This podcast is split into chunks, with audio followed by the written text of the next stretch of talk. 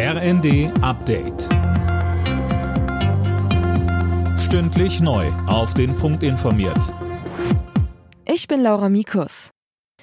Kanzler Scholz hat nach längerer Funkstille ein weiteres Mal mit Kreml-Chef Putin telefoniert und dabei ein weiteres Mal eine Waffenruhe in der Ukraine gefordert.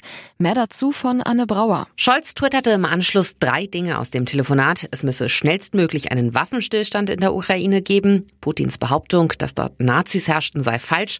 Und er habe den Kreml-Chef auf Russlands Verantwortung für die globale Lebensmittellage hingewiesen. Regierungssprecher Hebestreit räumt ein, dass man nicht zu große Hoffnung haben soll, dass solche Telefonate tatsächlich etwas bringen, aber man dürfe nichts unversucht lassen.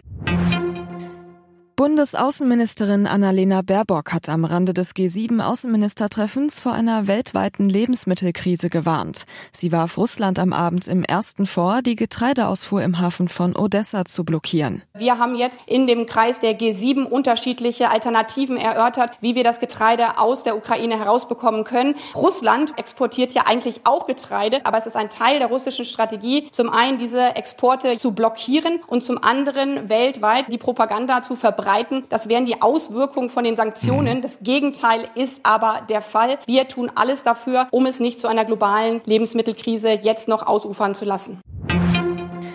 Die Umweltminister der Länder machen sich für ein Tempolimit auf deutschen Autobahnen stark. Und zwar als befristete, aber sofortige Maßnahme, um den Spritverbrauch zu senken und gerade mit Blick auf den Ukraine-Krieg die Abhängigkeit von Energieimporten zu senken. Ein Dinosaurier-Skelett ist in den USA für 12 Millionen Dollar versteigert worden. Das etwa drei Meter lange Fossil war vor einigen Jahren im Bundesstaat Montana ausgegraben worden. Das Skelett war Vorbild für den Kinofilm Jurassic Park. Alle Nachrichten auf rnd.de